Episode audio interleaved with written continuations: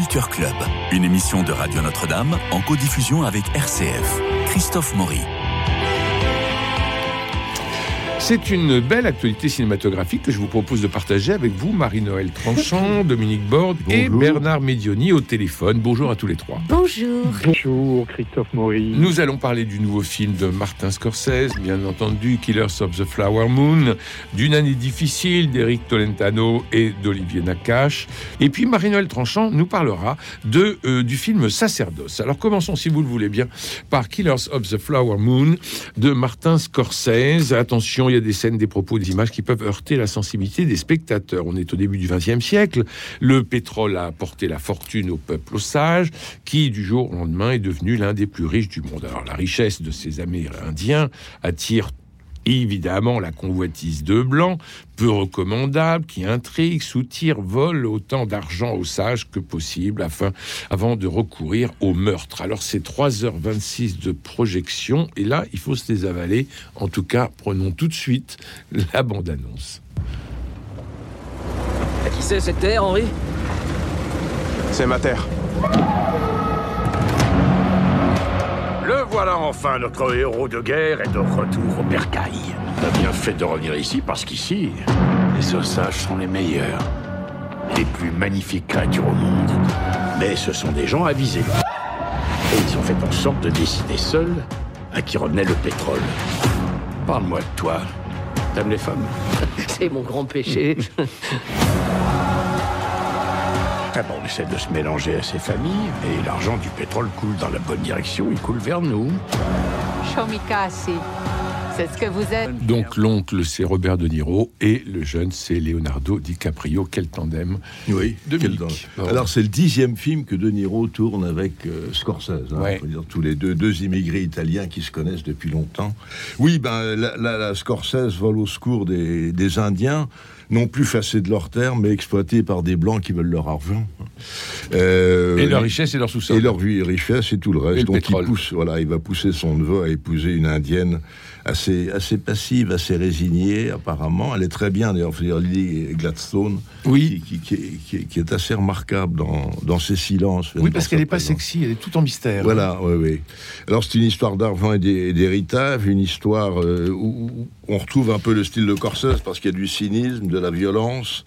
Euh, et un complot machiavélique et crapuleux. Donc il y, a- il y a des voyous, mais ces voyous-là sont en, en complet veston.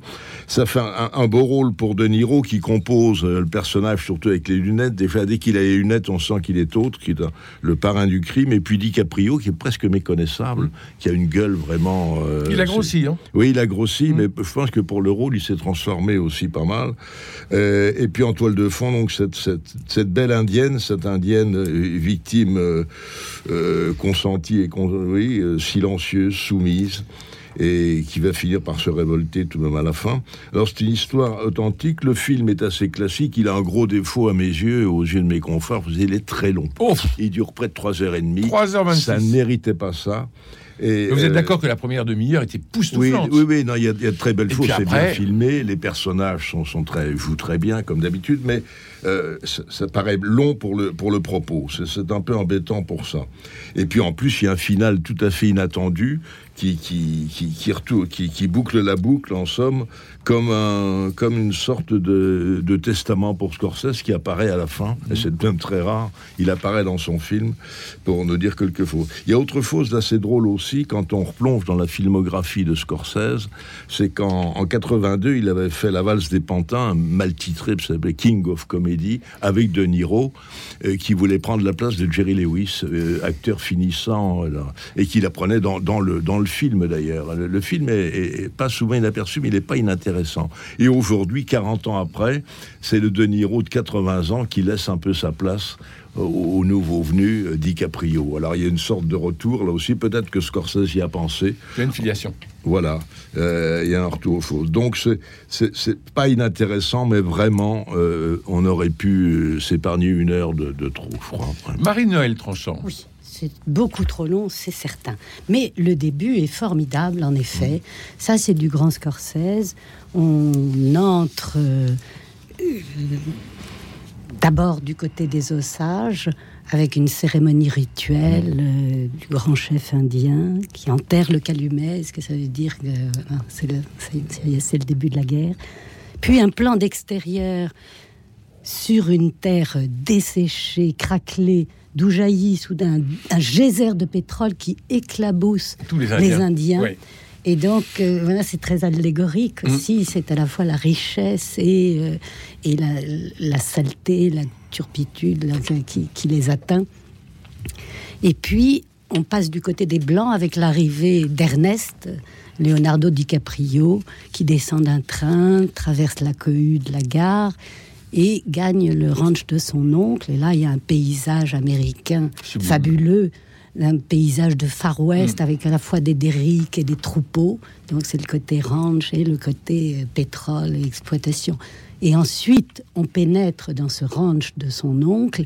Et là, il y a une longue conversation, un tête-à-tête formidable entre les deux, avec, on entre dans l'intimité des personnages. Ce personnage d'Ernest euh, DiCaprio, qui est un blessé de la guerre de 14, qui rentre, qui est très benet, euh, naïvet, et, et on sent tout de suite qu'il est manipulé par, un, par son oncle euh, William Hale de Niro, et qui est un vieux renard cynique, et, et leur conversation est formidable.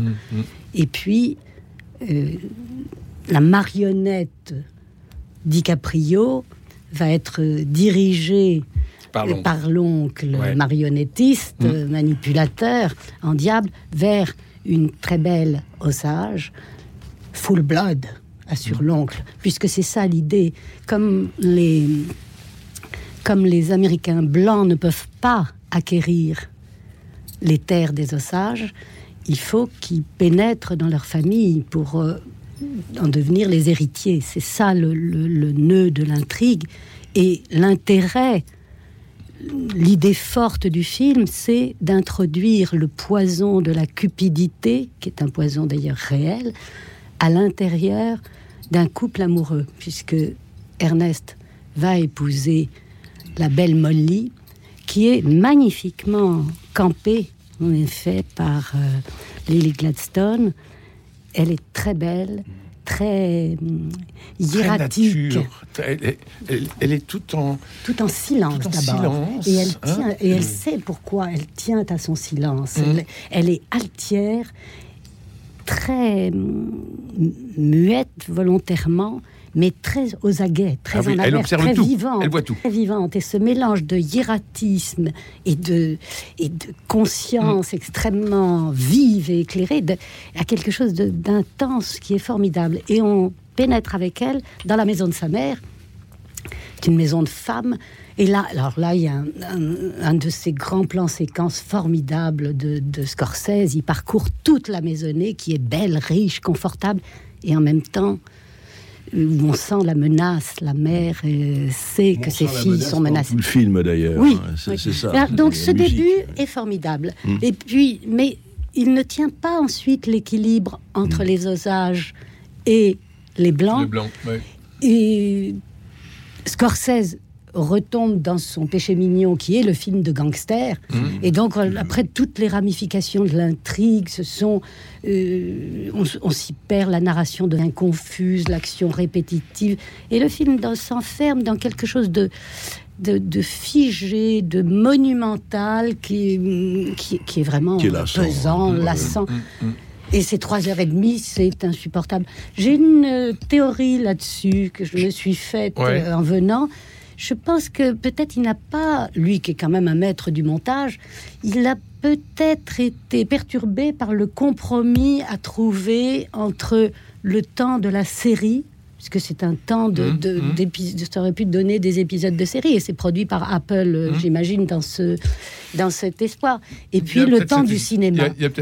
C'est ça qui ne fonctionne pas. Le, le rythme ne Mais votre, fonctionne pas. votre, votre adjectif monumental me semble très juste. C'est-à-dire que parfois, c'est- c'est Oui. c'est- trop. C'est gros, c'est épais, Ouais. c'est Ouais, noir, ouais, obscur. euh, Qu'en bon. pense notre ami euh, Bernard Milioni au téléphone?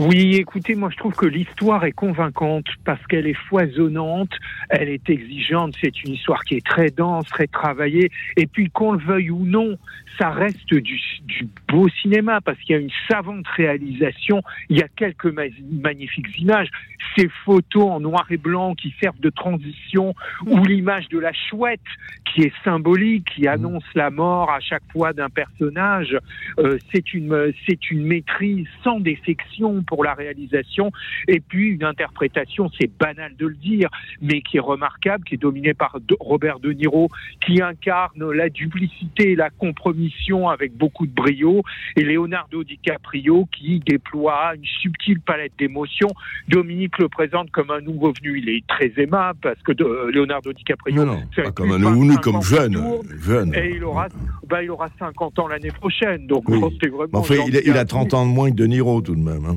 Euh, certes, il a en tout cas une vaste puissance de conviction. Je suis d'accord avec mes camarades, c'est tout le début qui est brillant et on pense qu'on est face à un chef-d'œuvre. Et puis après, ça patine et c'est dommage. Et on retrouve le brio tout à la fin avec l'épilogue sous forme d'une récapitulation des événements euh, dans une sorte d'émission radiophonique où l'on voit d'ailleurs Martin Scorsese lui-même. Mais entre le début et la fin, entre la première demi-heure et le dernier quart d'heure, ben, il y a des cassures de rythme, ça s'affaisse et c'est dommage, d'autant qu'il montre très bien le motif de la fatalité qui est lié au pouvoir, qui est lié à la maladie, qui est lié à l'assassinat et au trépas. Et puis, comme souvent chez Martin Scorsese, il y a une très belle exploitation du thème du, de la quête initiatique, de l'initiation, de la traversée du miroir.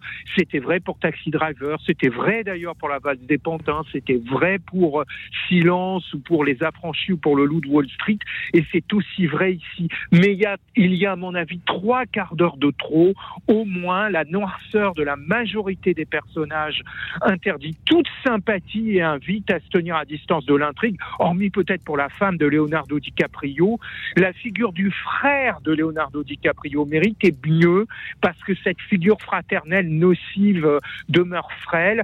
Et puis l'ensemble manque à la fois de musique, parce que quand elle Oui. est là, elle est belle, Oui. mais elle est trop rare, alors que c'est un des atouts du cinéma de Martin Scorsese. Et puis l'ensemble manque de mystère et manque singulièrement d'étrangeté.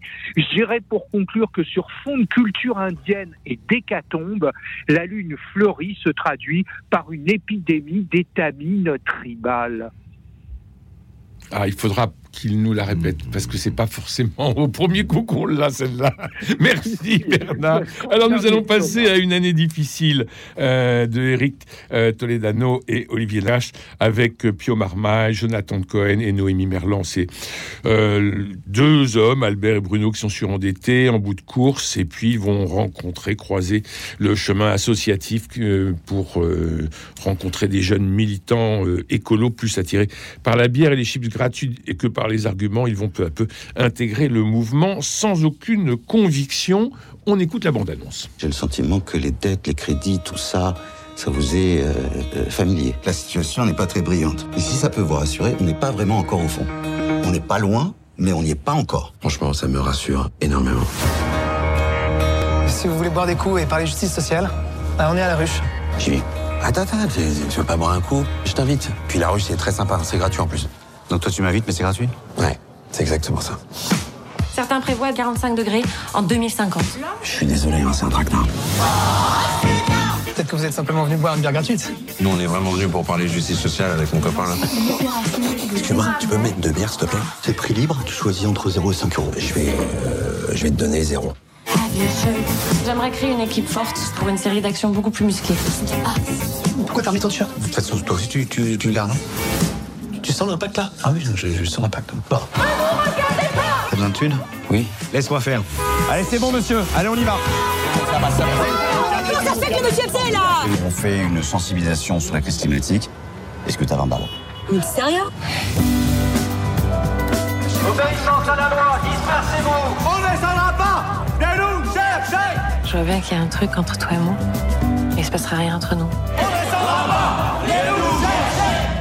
Si je suis pas pressé, je peux t'attendre. On est en train train de fabriquer des générations de surconsommateurs compulsifs. J'aimerais pousser un cri d'alarme. Alors le film est un peu brouillon parce qu'il y a trop de sujets, la défense du climat, la surconsommation, le militantisme et les aventures de deux ripoux surendettés. Il est question d'argent tout le temps, il y a la satire du collectif Objectif Terre, superbement bien trouvé, euh, où l'on on, s'entretient avec des gâteaux, des câlins, du réconfort et de la bienveillance, où l'on s'aperçoit de la vraie identité de Cactus, Magnolia ou Castor, ils ont tous des pseudos, mais on assiste à la vraie générosité d'une génération déterminée pour la planète, ils sont militants et leurs actions sont radicales, folles, imaginatives il y a des moments fort drôles, une fin charmante, bien que convenue. Un film qui cherche un peu sa voix. Attention, restez jusqu'à la fin du générique, parce qu'une surprise vous y attend. Dominique. Mais oui, il y a une surprise. Mais non, non, il y a une très bonne idée de départ, puisqu'on a tous les présidents de la République nous ont promis une année difficile, de Pompidou à Macron. Et il faut dire qu'on finit sur Macron, puisqu'on est en plein dedans. Et euh, donc, l'idée de départ est très bonne. Euh, deux paumés surendités qui vont se mêler euh, au mouvement écologique pour, euh, pour en profiter un peu, puisqu'ils mmh. vivent d'expédience. C'est pas mal vu non plus. Il y a une critique, bien entendu, de ces mouvements euh, humanistes, écologiques et qui pensent aux autres, mais qui pensent d'abord à eux-mêmes, finalement. C'est ce qu'on dit. La critique est grinçante et assez, assez pertinente. Euh, et, en même temps, on, se demande jusqu'à quel point ils sont pas un petit peu pour ces manifestants. Il y a, il y a une ambiguïté. La jeunesse est belle. Voilà. Et ces manifestants sont beaux. Voilà. Ils ont une générosité, ils ont un enthousiasme. Ils ont, pris des, des, des, des, faits divers authentiques. Hein, mm. Noémie Merlan est formidable. Noémie Merlan est très bien. Alors maintenant, la, la bluette entre, entre Pio Marmaille et Noémie Merlan, euh, on y croit à peine parce qu'elle tombe eu temps ouais. On finit là-dessus pour boucler le film. C'était pas toujours. Donc il y a un côté il y a quelques temps morts parce qu'il y, a beaucoup de répétitions, il y a des scènes répétitives de manifestations qui nous rappellent donc l'actualité. Euh, et puis il y a cette histoire amoureuse entre les deux, les deux personnages qui n'était pas forcément nécessaire, mais enfin qui vient là pour boucler les choses, c'est un petit peu facile. ce qui est intéressant, c'est que sa sexualité à elle est complètement bloquée et fermée ah oui, parce bah, qu'elle est écolo. Oui, il y a ça aussi, mais euh, c'est vrai qu'on la sent pas tellement. Le, film est très sage sur ce Ah oui, tout à fait. Il n'y a, pas de, il a pas de scène de lit, il n'y a rien du tout. C'est très sage, c'est très années 60 finalement.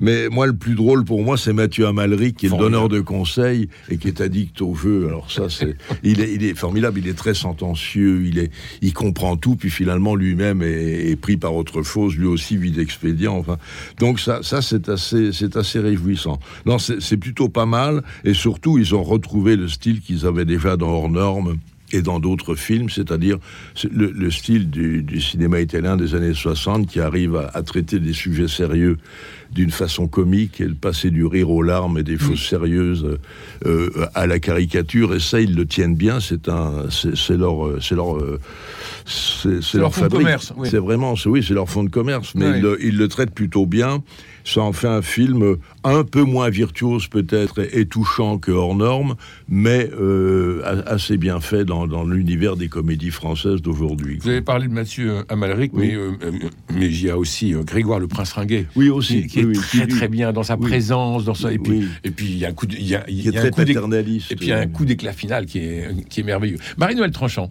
Oui, j'ai trouvé que c'était une bonne comédie populaire, euh, juste assez satirique, euh, avec ces deux personnages de, Zozo, euh, bouffon, paumé, mais qui sont les plus ironiques finalement. Parce que si on regarde bien, tous les autres se prennent quand même au sérieux. Ah bah oui. Et, et, euh, voilà, ça en fait des, des agélastes, comme, dirait Kundera, qui reprend un mot de Rabelais. Voilà, c'est des gens qui ne rient pas. Quand même. Et cette satire du militantisme, oh. sans être euh, violente, des, qui reste légère, est quand même extrêmement pertinente parce qu'elle met en rapport euh, une cause mondiale forcément euh, sérieuse, importante, urgente, etc. Et deux oiseaux qui sont dans des intérêts particuliers, immédiats, une urgence à survivre. et, ce rapport-là est très drôle. Et y a des... militants qui s'entretiennent avec des gâteaux, des câlins, du réconfort, de la bienveillance. Oui, oui, très complètement bisounours. Complètement bisounours. Tout en ayant des enjeux extrêmement considérables. Et, donc ces, ces, contrastes sont de, très, très, très drôle, quoi. Oui, Spontanément drôle. On, ne peut- on ne peut pas, il me semble, ne pas en rire. Et il y a des scènes excellentes comme le, le Black, Black Friday. Le Black Friday, la- alors là, c'est vraiment l'affrontement de la consommation, de la surconsommation. Et là, tout le monde peut être d'accord, qu'on soit militant ou pas. On se dit vraiment. mais- s'arrache les postes de télévision, ça vaut- c'est- le slogan est ouais. très bon. Con, con, con. Consommation. Bernard Mignoni. Oui, La très consommation. sympathique.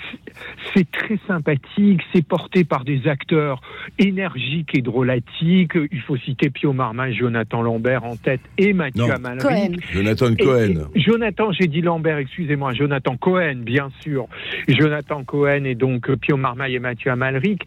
Et c'est un, pour une comédie, ben, c'est souvent drôle, ce qui n'est pas toujours le cas, malheureusement, dans les comédies françaises actuelles, parce que c'est assez écrit, l'air de rien, et il y a plusieurs situations palpitantes fantaisie. Moi, je suis d'accord avec Dominique, je me demande si c'est pas le personnage de Mathieu Amalric euh, le plus drôle, qui se fait interdire de casino alors qu'il donne des leçons à tout le monde pour ne pas trop dépenser. Est-ce que vous en avez besoin? Est-ce que vous en avez besoin maintenant de ce bien de consommation? Mais en fait, le soir, il rêverait de euh, tout dépenser dans les casinos. Et ça, c'est vrai que c'est assez drôle. La satire ridiculise l'aveuglement, teinté d'acharnement, mais aussi la marginalité au bord du dénuement de ces militants. On voit que ce sont des gens qui sont très souvent dans des situations difficiles, qui sont au bord du gouffre, sur le fil du rasoir, et qui trouvent une cause qui semble transcender leur vie. Et ça, euh, c'est assez peu montré dans le 7e art français actuel. Et la satire, de ce point de vue-là, est bien effilée, tout à fait judicieuse. Il y a, comme souvent dans le tandem Toledano-Nakache, un sens de la narration. Et c'est vrai qu'on ne s'ennuie jamais parce que on a une alacrité constamment narrative qui se montre à la fois alerte et récréative. Maintenant, ça a de la personnalité, mais ça n'en reste pas moins un petit peu étriqué sur le plan de l'histoire elle-même. Euh, on en aurait voulu un peu plus, notamment sur le personnage de Mathieu Amalric. Je vous rejoins la fin euh, avec cette valse finale. On ne comprend pas d'ailleurs qu'il n'ait pas fait travailler un peu plus les deux acteurs principaux parce que on sent qu'ils ne sont pas à l'aise et cette chorégraphie finale est assez ratée. Et puis, je Mais c'est mignon. dit aussi- c'est mignon, mais ça aurait pu être plus travaillé. Ouais. Euh, deux heures de- de- d'entraînement ou trois heures en plus, et ça faisait quelque chose de plus fluide et plus élégant à l'œil. Euh, je suis d'accord avec ce qu'a dit aussi Dominique et, et vous, je crois, Christophe. Euh, ils semblent critiquer leur personnage, mais en fait, à la fin, avec notamment la, la scène de l'avion, David contre Goliath, on a l'impression finalement qu'il les sauve in extremis. Et ça crée une ambivalence, une ambiguïté qui est un tout petit peu, qui est un petit peu gênante. Et puis il y a deux ralentis démonstratifs euh, dont on aurait pu faire euh, l'économie. Je dirais ici qu'on a l'impression que ces personnages cherchent à pallier la déconvenue par le verbe haut. C'est peut-être le proverbe qu'ils suivent, aléa jactance est. Oui, absolument, c'est parfait. Il nous reste que quelques minutes. Je vous propose qu'on fasse l'impasse, malheureusement, sur le magnifique de, euh, Oh. de Broca avec Belmondo, parce que Marie-Noël Tranchant va nous parler de sacerdoce. C'est un documentaire qui entrecroise les témoignages de cinq prêtres catholiques. Et il y a notamment Le père Potier. Le père Potier. Le père Potier, c'est le, Euh, le dernier, le, le- le plus âgé. oui, c'est le plus âgé, donc, qui a été officier de marine, qui est devenu prêtre euh, sur Nata. Et puis des jeunes prêtres euh, comme le père Antoine, euh, itinérant en Ariège, qui va visiter les, les habitants en faisant du porte-à-porte évangélique, finalement. Un aumônier de jeunes qui les entraîne Dans un camp de montagne un jeune curé sportif de l'Orléanais qui participe à un championnat de vélo, un prêtre missionnaire aux Philippines qui se consacre aux enfants misérables des rues de Manille. Et euh, leurs témoignages se croisent, ils ont conscience de tous de vivre dans un monde déchristianisé, d'appartenir à une église décrédibilisée par les scandales.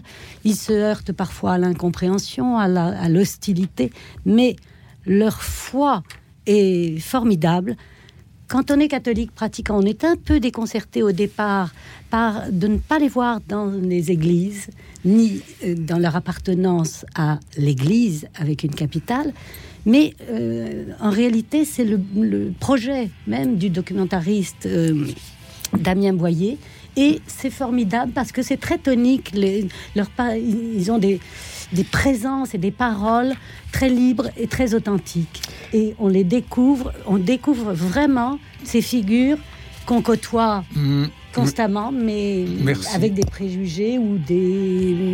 Merci Marie-Noël Tranchant, merci euh, Bernard Milioni, merci Dominique Borde. Nous avons parlé de Killers of the Flower Moon de Martin Scorsese, d'une année difficile de Toledano et Nakash. Et enfin, vous nous avez parlé, Marie-Noël Tranchant, de ce film de Damien Boyer qui s'appelle Sacerdoce. Je remercie à tous trois, merci à Cédric Coba, François Dudonné, Philippe Malpeuch, Louis-Marie Picard et Camille Meyer pour la réussite technique de cette Demain, c'est jeudi, je recevrai Céline Guillaume pour son livre Chercher la femme, publié au CERF. D'ici là, prenez soin de vous et des autres et je vous embrasse.